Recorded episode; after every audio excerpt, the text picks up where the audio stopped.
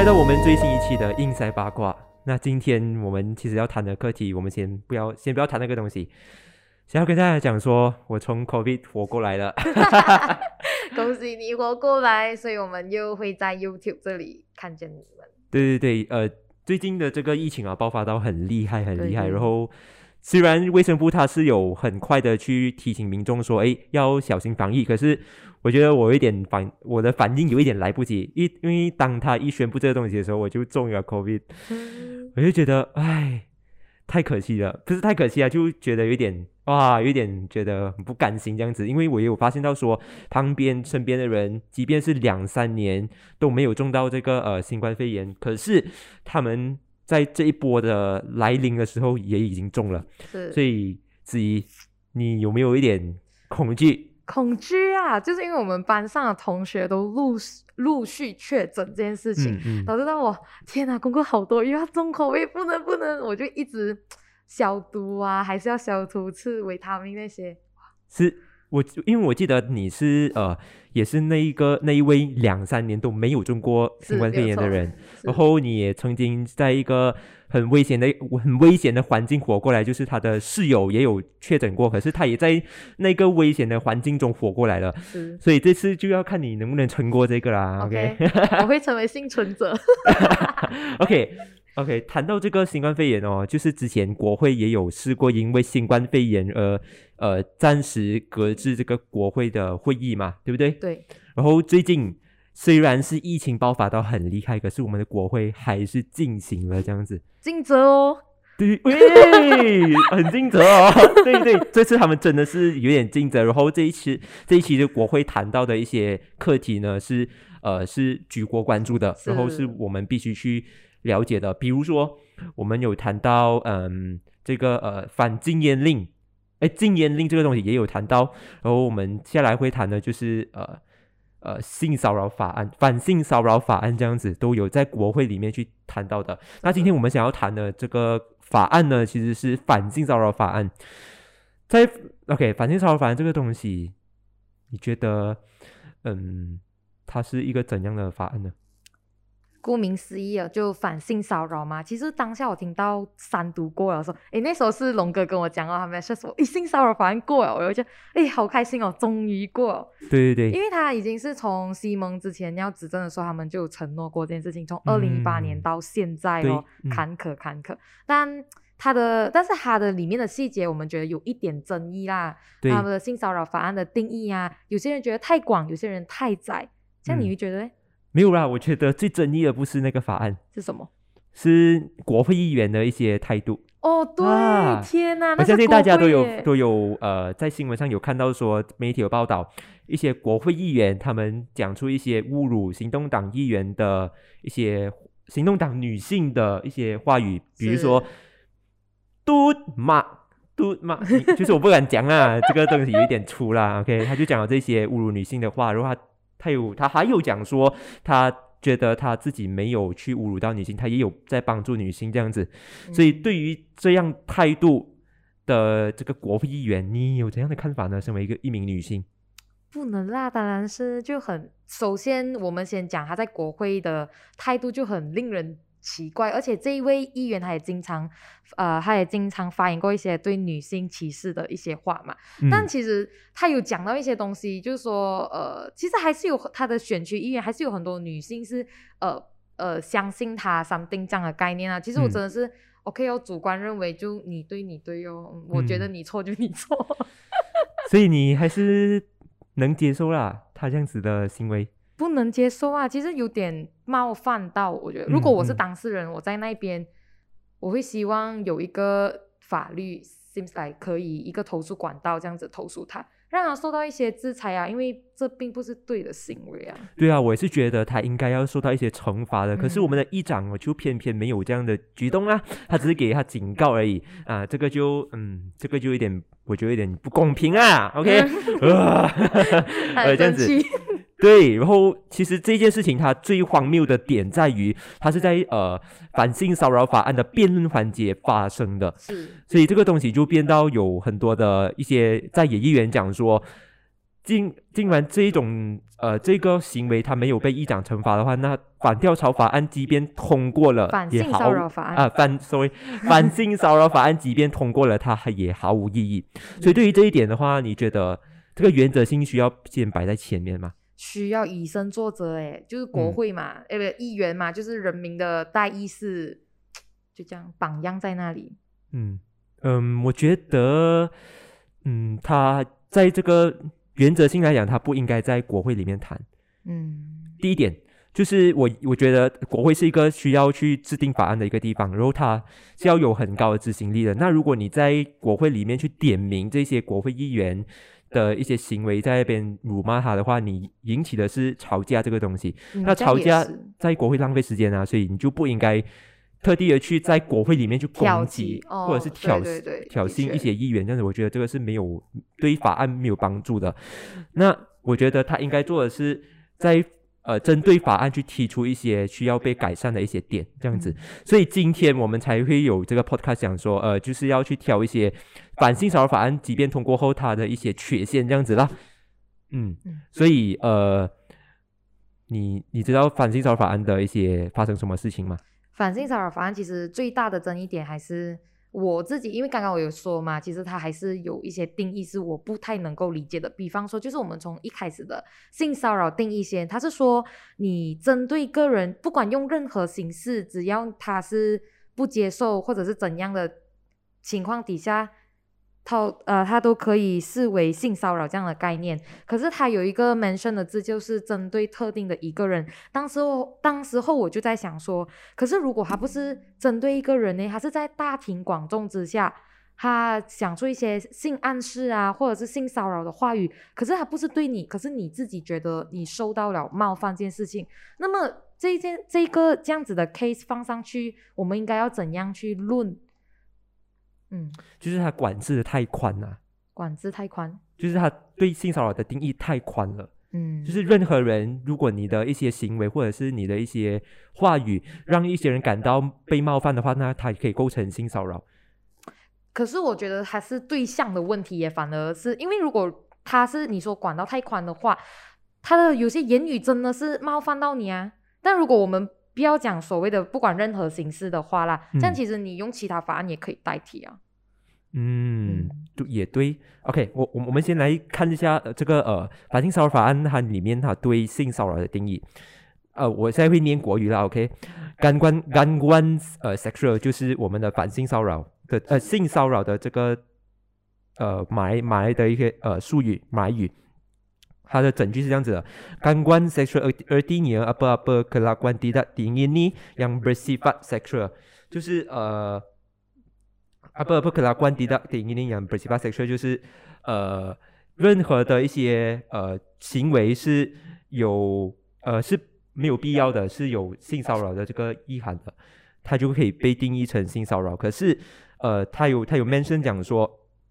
呃，包括 lisan bukan lisan visual isyarat atau physical，就是嗯、言语或者是不是言语，或者是呃画面、画面、声音、声音，呃一些肢体上的都可以被构成性骚扰的这个范围里面呢、这样子。所以我觉得在这一点上来讲的话，它是真的是很宽很宽。就打个比方，如果你是跟一个人呃用了一某些出口跟一个女生讲话的话，那如果那女生觉得冒犯，她就可以，她就可以来这个法庭去呃去控诉你，控诉她，控诉 yes 你，或者是你看有一些呃很不经意的黄色笑话，你觉得那个女性可以接受的，可是那女性她觉得她被冒犯，她也可以但来但我觉得这个 OK 哦，因为每个人对黄色笑话的判断不太一致 OK。可是你，我觉得我觉得这一点有一点就是啊、华人的一些文化。就是有很多华人很喜欢开一些黄色笑话、啊，这个是这个东西是已经变成一个文化了啊，所以他没有办法，他就很难去，我们人很难去判断说谁呃听了这些话会觉得不舒服。但还是嗯，但我觉得这个东西还是要，其实它还是有一个界限在那边。就是如果那个女生还是觉得不舒服，她告诉了他，他也不会去改变的话，这样我觉得 OK 哦，你还是可以控控诉他。所以你的你的去控诉的前提是他是必须有一个沟通的，嗯，对吗？对，因为如果假设你不敢去，这样我觉得 OK，你要控诉，其实也是要交回法庭的那边判断。其实他们，我们还是要相信执法人员的一些能力啦，他们去怎样判断。但如果你真的是无理取闹的话，这样我没有办法咯。我是主张沟通，然后再去做一个协商这样的概念啊，不是讲妥协，但是一定要先去沟通，跟他讲，哎，你这个行为真的很怪。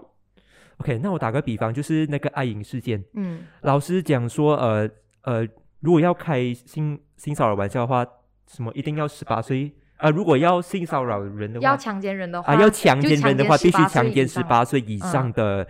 呃的人这样子。对，那这个这个这个东西，在那个班上的男性来看，他不是一个性骚扰的话语，可是，在爱英的角度来看的话，他是性骚扰。那这样的情况，你又怎么样去定义？嗯，其实我还是会，呃，可是我还是会支持他放在网上这件事行为，因为首先我要去判断他是一个，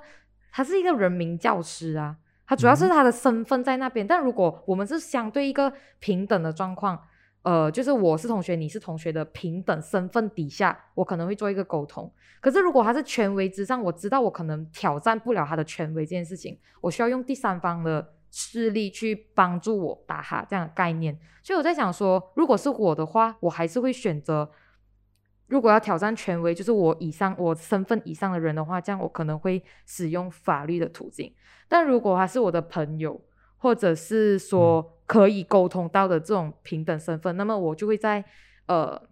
那么我就会做一个沟通的行动，因为我还是要保保护我的人身安全为一个基准下。嗯嗯嗯。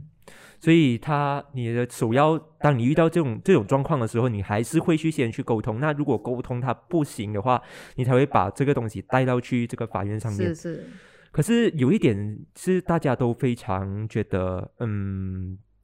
我觉得这个是马来西亚文化啦，也是啊，就是大家都会觉得啊，带上法院很麻烦呢，要花很多时间哦。这样，这当这个东西一直、已经烙印在我们的脑海中的时候，你觉得这种情况下还有人会觉会勇敢去发声吗？嗯，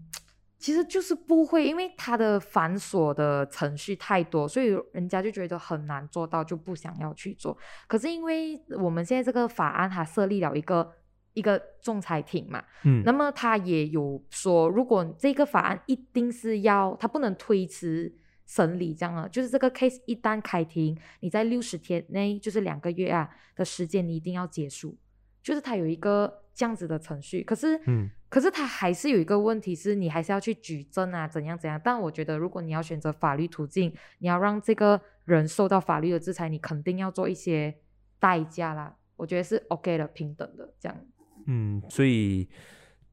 所以他还是因为我觉得他好一点在于他还是能让每个人去啊，在它有一个官方通道，对，让你它有个官方通道申让你去申诉这样子是。可是到头来，我们还是要谈的就就是一个东西，就是呃，他去决定这个性骚扰法是否成立，或者是性骚扰这个性骚扰是是否成立的这个人呢，其实是呃这个一个呃可以想说是主席，嗯，对，那个仲裁庭的主席去决定的，所以，所以在我的我想表达的就是，每个人的对性骚扰的定义都不同。那在那么宽的这个条款之下，他是他是否会让一些呃性骚扰的一些事件没有办法在这仲裁庭呃审理是吗？审理这样子？是是，的确会发生很像偏私，或者是就主观意识认为，可能我们个人是不知道的，但是他嗯当下就是有这样的概念，所以请我们的听众就是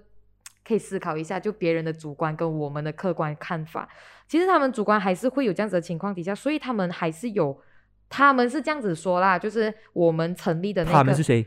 我们的政府，政府，嗯。我们的政府是说，我们成立的那个、那个、那个委员会啊，不是委员会，就是他们的成员，就是那个啊，仲裁庭啊仲裁庭的成员，其实它涵盖很多身份的人，比如说职职七年以上经验的律师，然后呃什么呃，然后那个什么医生、警察，然后还有一些非政府组织，还有一些专业人士，就是他们有在这一方面有相关经验或者相关教育经验的人，去当一个呃参考这样。所以我是觉得他的偏私的可能性可能不会那么大，但是他还是会有存在的风险。可是每个每个人都有意识形态啊，嗯就呃，所以他这个东西他还是有，我觉得他还是会有很大偏私存在，而且我们必须要知道的是，这个呃主席的人选，或者是他里面仲裁庭七个人的这个成员的人选呢，是需要被部长去筛选的。所以当部长他的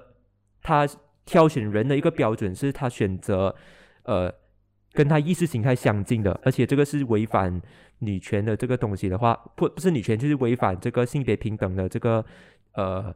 可以讲的是标准的话，嗯。那他是不是属于公平的一个？对，所以它存在有一个漏洞，它的怎样筛选的这个人员，我们应该要再透明化一点他的标准，而不单单只是说他的身份、教育背景还是怎样，需要做一个透明的评选标准这样的概念啊，我觉得是，呃我觉得他不是，我觉得他不是要透明化，他是要什么？因为你透，等下我先讲为什么它不是要透明化，因为你透明化你也你还是会有争议啊，你透明化只是让人民知道说你怎样去筛选啊，我觉得这个东西可是它会，它没有办法根本去解决啊，我觉得能解决的就是把这个东西脱离部门啊，嗯这样的确也是，它有一个很 很吊诡的现象哦，就我跟龙哥说，为什么还要安的在妇女部？OK，这是妇女部提出的那个法案嘛，对那但为什么是他那个部长委任委任这些仲裁庭的成员里面，他不是应该要在独立于呃政府部门吗？就是在司法那一块才对啊。嗯。虽然它里面是有司法的人呐、嗯，好，这个东西我们等一下再谈。我们在谈性骚扰定义的时候，其实我们还有一个东西是大家都非常有争议的，就是呃宗教的不同，然后就会对性骚扰的定义有所不同。比如说是呃，比如说呃，如果一名穆斯林女性穆斯林她的穿着是呃没有呃没有穿那个巴朱库隆，她是穿我们比较短袖的一些衣服的话，那这种东西当被呃当被呃社会去斥责的时候，她当这个那这个女性她是不是会感受她性骚扰的定义又在哪里？那这个仲裁庭他怎样去定义穆斯林被呃觉得性骚扰这件事情？嗯，因为我们也不是哦，sorry，因为我们也不是那个穆斯林嘛，所以，所以我是觉得说，因为其实他们有这种标准啊，就是他们的着装标准，是因为他们的宗教要求。嗯，那么在他们的宗教底下，我们要客观一点去看待，因为他有发生过一件事情，就我们部长说，我们的法条里面说，如果你穿到 jolok 嘛的，就是你很刺眼，很刺眼，你也会可可以被控，所以就 让我觉得说你在限制限制了一些人的穿着自由。可是如果你嗯站在宗教的角度去 judge 这些，啊不是 judge 太严重了，就是去看这个穆斯林女生团体的话，其实它又有另外一个层面的事情，所以我们就有一个很大的问号在这边，到底要怎样去去管控哎？可是因为性骚扰并不是因为你的穿着衣服啊，难道你要因为花太过美丽，所以你就要怪花太美丽吗？嗯，对，所以还是有一个问题，希望哎，当然是希望我们有 NGO 呃不 NGO 吧，就有政府组织可以听到我们的 podcast 啦，想一下这个东西。对对，我觉得这个宗教的争议，宗教的这个呃主这个想法的争议，它是、呃存在的，存在的。然后我觉得它它是，它也可能是未来的一个一个哦很大很大的一个反性骚扰法案的一个呃争议啦，爆点这样子的东西。OK，然后我我觉得这个除了谈性骚扰性骚扰的定义之外呢，我觉得它的执行力，呃，反性骚扰法案的执行力还是很重要的，嗯，同意吗？同意。你没有你有东西在那边，你不执行，真的就是大话而已。就是，就我意思就是，如果你有一个法案，可是你没有很好的去执行它，或者是执法的话，它还是很难去，嗯，去制止这件事情的发生。是，因为啊，OK，我们谈，呃，如果说你是被在这个反性骚扰法案下被提控的话，或者是提控了，然后你也被呃裁决讲说，呃，你是呃真的是有性骚扰到别人的话，那你会呃受到的惩罚是，你必须要支付两千哎两百五十千的这个呃罚款，然后你还是会需要嗯去公开对呃被你性骚扰的人受害者去的啊去公开对受害者道歉，然后还有一一样东西就是你必须去呃完成教育部给呃教育部。教不是教育部就是妇女部叫你呃上的一些课这样子。其实呃，虽然讲不是妇女部啊，就是他他的那个条例是说，就是法庭是有权让你参与他们指定的活动这样的概念。嗯，他那个指定的活动可能是呃灌输你一些性骚扰的知识啊，就是那种反性骚扰性骚扰知识 反性骚扰的知识呃知识，然后然后过后就是让你感化你的意思啦，就是就是教育你的意思啦。那其实那这三样东西，它是不是真的真的可以执行到讲说去制止这个性骚扰的发生呢？你的观点是？教育嘛，应该是可以的啦，我相信教育。么？罚款是教育，不是，I mean I mean 他的那个感化那一 side 啊，就是我们讲罚款 OK，这里有三个，这里有三个嘛。好，我们先谈罚款，罚款二十五多多少钱啊？忘记了，两百五十千。两百五十千。对我来讲好像是一个大数字，可是对于富豪来说肯定不是一个大数字。嗯，对呀、我觉得这就是问题啊。当如果这个呃被被定罪的这个人他是一个富豪，比如说，比如说了啊，比如说啊，比如说 Elon Musk，一就是这个呃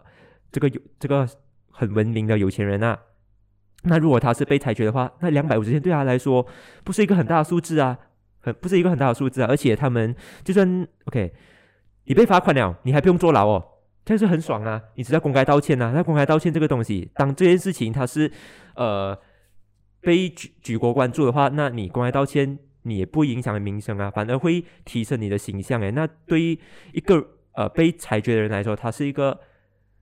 我觉得他是一个公关角度来看的话，它或许是福利耶一个福利，对对对啊，我觉得这样的东西，这样的话就变成两百五十，这样这个两百五十元就没有意义啊。OK，是，然后龙哥还是主张说他没有，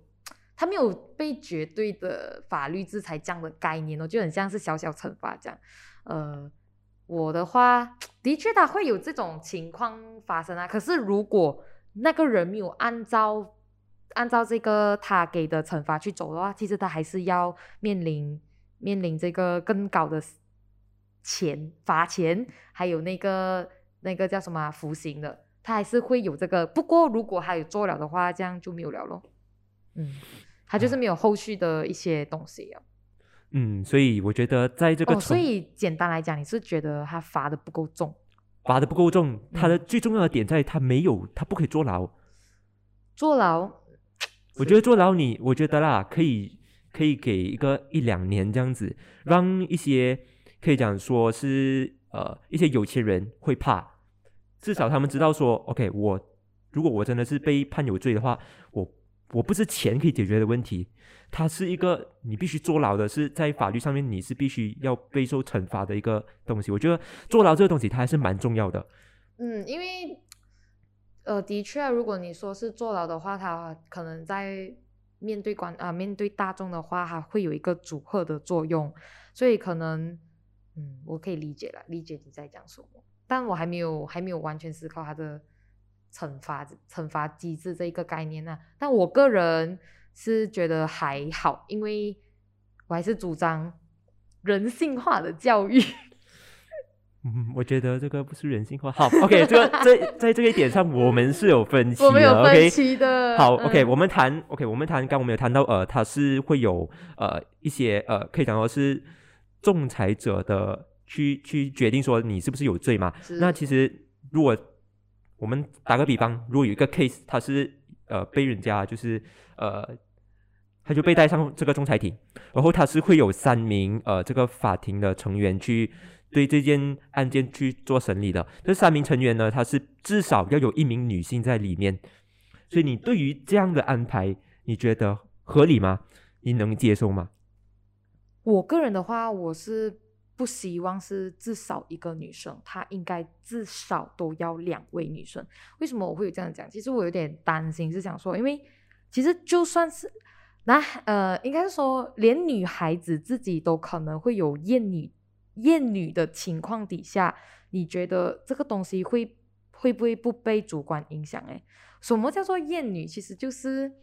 其实就是说，他好像在这个制度底下，他已经知道他不能做什么，他最高的东西已经有 limit 了，有上限了。他知道我讨不回我所谓最公平的东西，所以有时候我都很讨厌我自己是一个女孩子的这样子的情绪底下。当你看到那个受害者的时候，哦，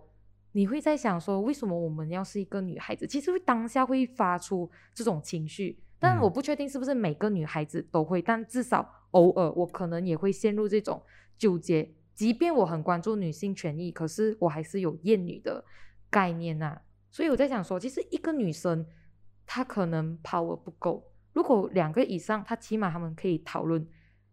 因为当你自己在怀疑自己的时候，可能另外一个女生会跟你讲说，为什么你要去受害者论啊？就是你为什么要去责怪受害者这样的概念？其实有时候我们会偶尔突然忽然的。陷入那个受害者论，就是打个比方说啦，呃，我以前我们以前在学校的时候，老师跟我们讲，你们不可以穿短袖，或者是穿那种 yoga 裤，因为 yoga 裤可能相对的比较紧一点。那么他们他的意思是讲说，这个紧一点的裤子会让男生有遐想，所以你不可以穿 yoga 裤。其实那时候我很不能理解，因为 yoga 裤其实相对来讲会比较舒服，对女生来讲啊。嗯。可是老师就还是讲说不能，因为这会。引起什么什么后续？就是大学大学的情况吗？不是不是中学的时候，那时候我很不能理解，可是我不懂我的情绪是什么。然后上了大学的时候，我有一些人他跟我说：“哎，你今天穿到有点紧哦。”我想，呃，然后哎，可是可是当下我可能会讲说我是紧，然后让人家发生什么性遐想还是什么样嘛？其实他还是会有一个这样子的情况底下，所以当如果是另外一个女生她有在的话，可能会跟你讲，关她什么事情？就是他会把你带出这个责问受害者的那个论呃这个吊诡的现象里面啊，我觉得至少都要有两位。嗯，我觉得至少两位，他会导致一个情况就是性别对立。三二吧，其实五个嘛。没有没有，一个仲裁庭只有只有三位。那如果你是二一的话，就是女性对男性二一的话，那男性就是处于劣势。那男性就会觉得说，哈，这个仲裁庭只有。女性的观点居多，那这样不是对我们男生很不公平吗？那女女性可能会情绪化的去刻板印象啊，就是女性可能会情绪化的去决定一件事情啊。那这个东西，那让男生他真的是被无辜了，被带上这个法庭的话，那他又被判有罪的话，那这个就是不公平的一个裁决啊。然后他可能会有引发一些社会的一些问题，就是性别对立的问题，这样子。然后在很多推动性别平等的。法案呃，性别平等的一些政策上，它还是会有有很大的阻碍。对对对，这样子。比如说，我们打个比方，就是呃，子怡很喜欢用的例子，就是呃，我们的这个 MRT station 的这些女性的呃，不可以讲 MRT MRT station，那就是一些 KTM 啊，公共交通的一些新女性的一些福利专用区，或者是女性的一些福利，男生就会开始去想说，哎，这东西是不是不应该存在呢？因为你在仲裁庭上面已经有这个女性已经有优势啊，那为什么会有这么女性她还在一些公共设施上，她还有福利，还有这些优先权呢？那这个东西对男性不公平啊！所以，所以如果如果真的是会有出现呃女性居多，然后男性处于劣势的情况下的话，那这些社会问题就会随之而来。是的确，所以。所以要很理智啊，所以那个里面的那个人啊，要有那个相关的经验，然后他同时也要有把控自己的一个理性行为这样的概念啊。嗯，所以还是想说，其实还是想说，我们即便是一个女生都好，两个女生都好，其实男生也是可能，哎，这里声明一下，男孩子也是会可能成为性骚扰。不过，不过我们现在我们在谈的东西是。呃，在马来西亚的背景之下，他还是的确是女性比较多啊，但是男生还是有啊。我们没有怎样啊，还是说男孩子还是有，是的确还是会有这样子的。刚刚龙哥讲那种性别对立的情况，所以还是要回归于每个人对自己的理性行为能把控到哪里。所以，呃，我们在择择择选里面的组织成员的时候，也要小心一些哦。如果啦，如果啦，我有个想法就是，如果他是换成嗯四名的这个仲裁。这个仲裁庭的成员的话，不可以可以接受吗？不可以四个吧？他们怎样一表决？嗯，单数就是因为要表决啊。那他是不是可以有可以有一个中立的现象，就是那如果是二对二对二的这个投票的话，那那个男生就会属于无罪这样子。可是他必须还是需要去接受一些教育，哇，很乌托邦、很理想化，但是我觉得 OK。可以啊，真的可以啊我。OK，我因为的确他可能会有三的时候会有一种将，就刚刚他讲的那种论述啊，就是性别对立的那种论述。可是如果，可是按理来讲是不行的啦，因为法庭的就是决定的那个人不可以有双数，因为是要表决的时候你要有单数这个情况，所以。但那是很乌托邦的想法啦，龙哥提出了四个人，然后如果是呃一般一般的话，这样哈就是要要叫什要什么啊？哦，要要去参与一些 campaign 这样的概念，可是我觉得可行诶，我也是觉得可行，可是很乌托邦啊。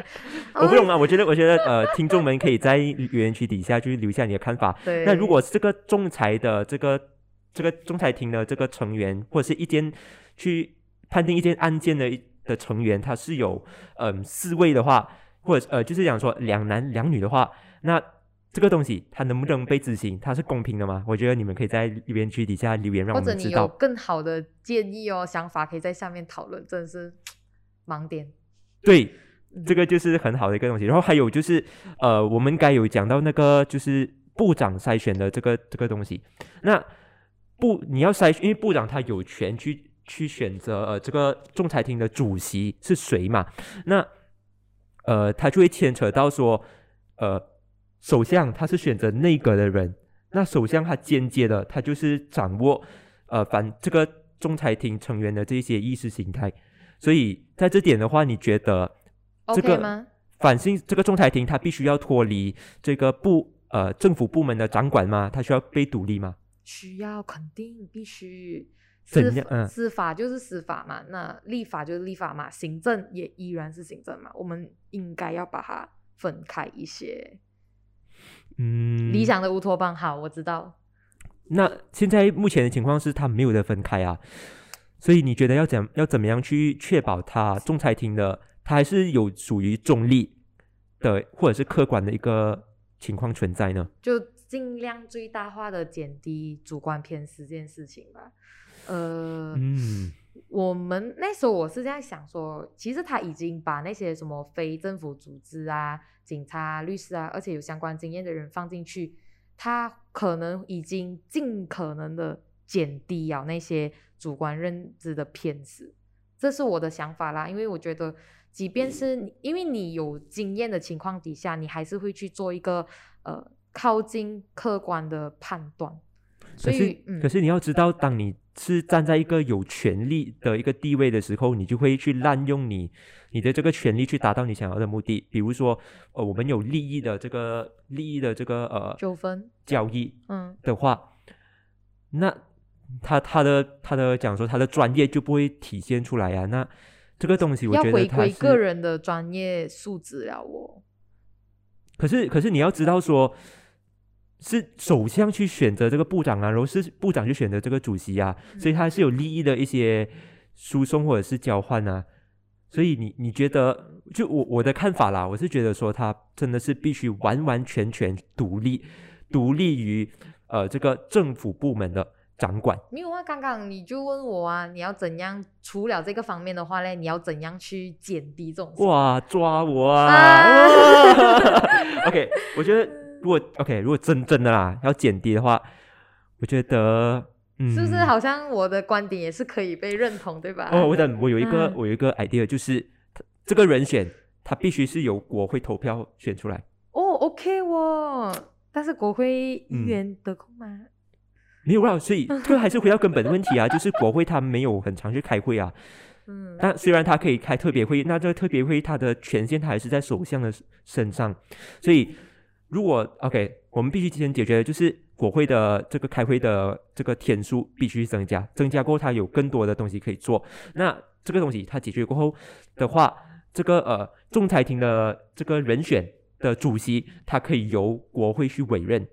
国会委任呢，它好的点在于它是民主的，它是被以呃这个数量来决定它的合法性的。那我觉得这个东西它是能够被世人所接受的，即便有争议的话，他们也是必须去接受这个呃，可以讲说是这个决定这个机制。啊，对啊，因为投下的结果是我们人民给投出来的嘛。对，所以我觉得他还是可以回归到国会去做筛选的啦。我觉得这个会比较公平一点。如果你真的是讲说他不要独立于这个政府部门的话，我觉得可以这样子做。而且首相也没有那么大的权利去决定这件事情，部然后他可以 OK，他可以避免利益冲突的出现。尽最嗯大化的避免掉这个东西啊。的确，的确，对，所以这个也是我们想要问你的，就是如果你对这样的想法有什么一样的一些一些看法呢？我觉得你可以在留言区底下就是让我们知道啊，就是嗯，如果说这个仲裁庭的主席的这个人选他是由国会去选出来投票选出来的话，这个东西你能接受吗？你觉得这个是民主的吗？可以在留言区底下让我们知道。好，现在我们进入下一个阶段，就是这个法案它有教育性吗？教育性 means 就是他真的是有教育到大众说你不可以性骚扰别人啊。它的组合就一很就很像一开始讲的啊，就是我觉得人性化一点，就是它的法律已经在那边，大家可能会怕。可是刚刚龙哥也是有讲嘛，他对这个这个惩罚机制还是抱有一定的迟疑性，因为他的组合能力可能没有那么大，所以就我自己觉得是呃还好，但是你要做后续的修复行为，就是说教育性的东西啊，比如说你还是要去提高反性骚扰意识的这些一些 campaign，比呃，嗯嗯。好像说你要跟这个这个受害者说，你们嗯遇到这种情况，其实已经算是性骚扰了啊，啊，你不要去因为是哎呀麻烦呐、还是怎样怎样怎样，对对啊，嗯。我觉得我我会我会有一点想要笑的原因就是，我在想那妇女部长还在想他一定会有一种想法，就是我们有做啊，可是你们看不到。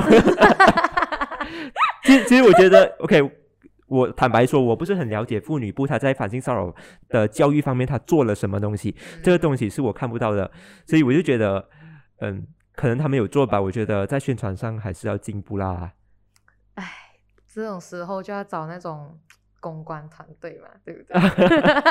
OK，我觉得啊，还有一点就是人民会觉得这个性骚扰法案它没有反性骚扰法案它没有教育性。我觉得没有教育性的原因是因为它没有在这个反性骚扰里面纳入一些呃跨部门的一些合作的一些条款，比如说呃在教育或者是在课本的方面，它必须有几页，它是或者是有一个 chapter 或者是两个 chapter，它是有必须要涵盖性教育这部分的。我觉得它在法案里面它没有提出或者是嗯列出来这样子。我觉得在这样的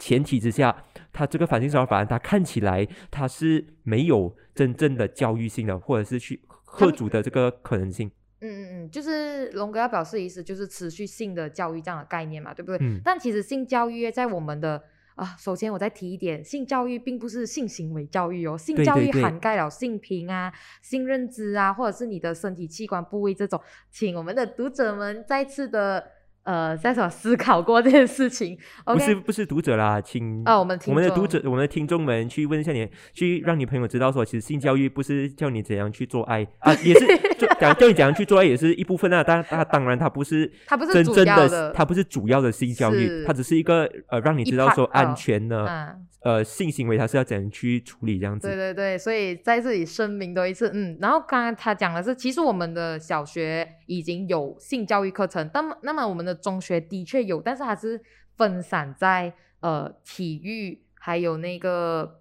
科学里面的，所以它的那种课纲啊，其实有点散乱。而且体育又经常被一些主要的科目给占据掉，所以你真的诶，其实你上体育课的时候，你是出出去玩呢、还是你真的有坐下来老师教你 theory？呃，我出去玩，所以他就会有，尤其是中学。对对对，所以他的确会有这种东西的存在的嘛，所以人家就可能看不到，其实体健课本里面就有性教育的相关的东西，嗯，所以我们才想说，其实应该要推动改革这件事情，因为我嗯。们的课纲应该要把它统一，或者是独立一个性呃什么性教育的一个科目出来给我们的我们的我们的后代，嗯，对，我觉得还有一个问题是必须要去解决的，就是我们要怎样让老师有合法性的去谈去谈性教育这个东西。因为呃，有一些家长会觉得说，在班上去谈性行为或者是性性教育、性行、性教育、性行为、性骚扰的一些知识的话，那它是一个变态的一个教育。那在那那那这个这个文化或者是这个背景底下的话，呃，这个法案是不是应该有呃提供一些呃老师合法性去合法性去谈到一些有关于性的一些呃一些错误知识认知啊、呢刻？板认知，应该要对对对打破掉这些事。对，让老师能够更安心的在课堂上去谈这件事情，他们也不会被呃家长投诉影响到他们的工作这样子。所以我觉得这个东西是可以在往后日后去在这个法案里面去纳入的纳入的东西的确是要考量的这种有就是关于家庭对孩子的教育也很重要。那么，如果家庭不干扰学校怎样教育的话，其实也很重要。对，谈到这个保护老师这个方面，我们呃，我们也也想要呃有一个建议，就是在保护我们的原告，就是投诉人的这个方面，这个法案好像没有做到一些保护这个保护这个原告的人的这个条款呢。他没有到很明确的表示，就是要保护这个受害者，然后还有保护这个投诉人。就嗯即便是说，呃，他他不是当事人，可是他就想投诉这个 case 的发生。嗯，就是这个投诉人，如果他遭到加害者的报复怎么办？是谁去嗯保护这个投诉人？即便他不是当事人啊，他不是那个受害者啦，对这样他会不会成为下一个受害者呢？这是我们嗯无法判断跟预知到的嘛，所以的确是有缺陷在这一 side 啊。他他通过了这法案很好，可是他还是有一些很细微的东西，我们会有担心，他日后成为一个隐患。对，还有一个情况出现，就是当这个投诉人他他准备成为投诉人的这个人，他担心他投诉过后他会被一些遭到报复。那这个东西，它是如果你没有给予这个投诉人很大保护的话，那他们会害怕去去呃去指控这个呃性骚扰他的人这样子。那这个东西就基于这点来讲的话，这个这个性循环了反性骚扰法案就没有意义，就没有它意义存在。那也没有人会真正的去去褒奖说去指控任何人这样子。对对，所以现在政府跟我们都在面临一个情况，就是性骚扰的确让我们很难呃很难开口，即便是你跟旁边的人讲说，呃，我被性骚扰这件事情，而且所以说如果要打破，连其实政府有提出这个东西，就是嗯。他们去做一些宣传啊，做一些 campaign，、嗯。就是为了呃让这些人知道，除了有这个法案以外，请你们可以勇敢的、大声的讲出来这件事情。嗯，可是如果你们没有这个保护投诉人或者保护受害者的这个机制底下，那么他又会陷入一个恶性的循环里。嗯，嗯，还有一点就是我们我有在想啊，刚刚就是最近我们的呃马来西亚脱口秀的这个领域有发生很大的一些争议嘛？哦，对，对，我觉得这个，嗯，如果这个反性骚扰这个反性骚扰案它已经通过了，已经准备就是要被限报了，就是呃去被限报这样子，那如果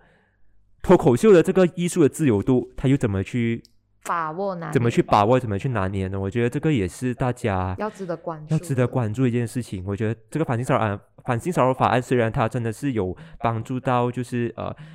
保护保护呃大部分的人，尤其是女性被性骚扰之外呢，其实它在很多的一些方面，它还是有一些损失的。那这些损失，它可能会成为未来的一些争议。这个东西我们必须去关注。对，嗯如果你们想听我们接下来的那个呃关于这里的看法的话，其实你们也可以在下面跟我们互动交流。那么对我们可以在下一次的 podcast 讲这件事情。对，嗯，最后最后要问你的是，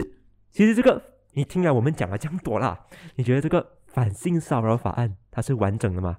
欢迎在留言区底下让我们知道。好啊，今天呢我们的这个 podcast 就到这里啊。那如果你想要听我们更多的一些 podcast 的话呢，你可以到呃 Apple Podcast、Spotify 或者是 YouTube 去收听的。那如果你想要跟我们有一个进步的互动的话，可以在我们的留言区底下让呃留言让我们知道，然后我们就会在下一期的这个 podcast 回应你们啊，这样子。好啦，今天的呃这个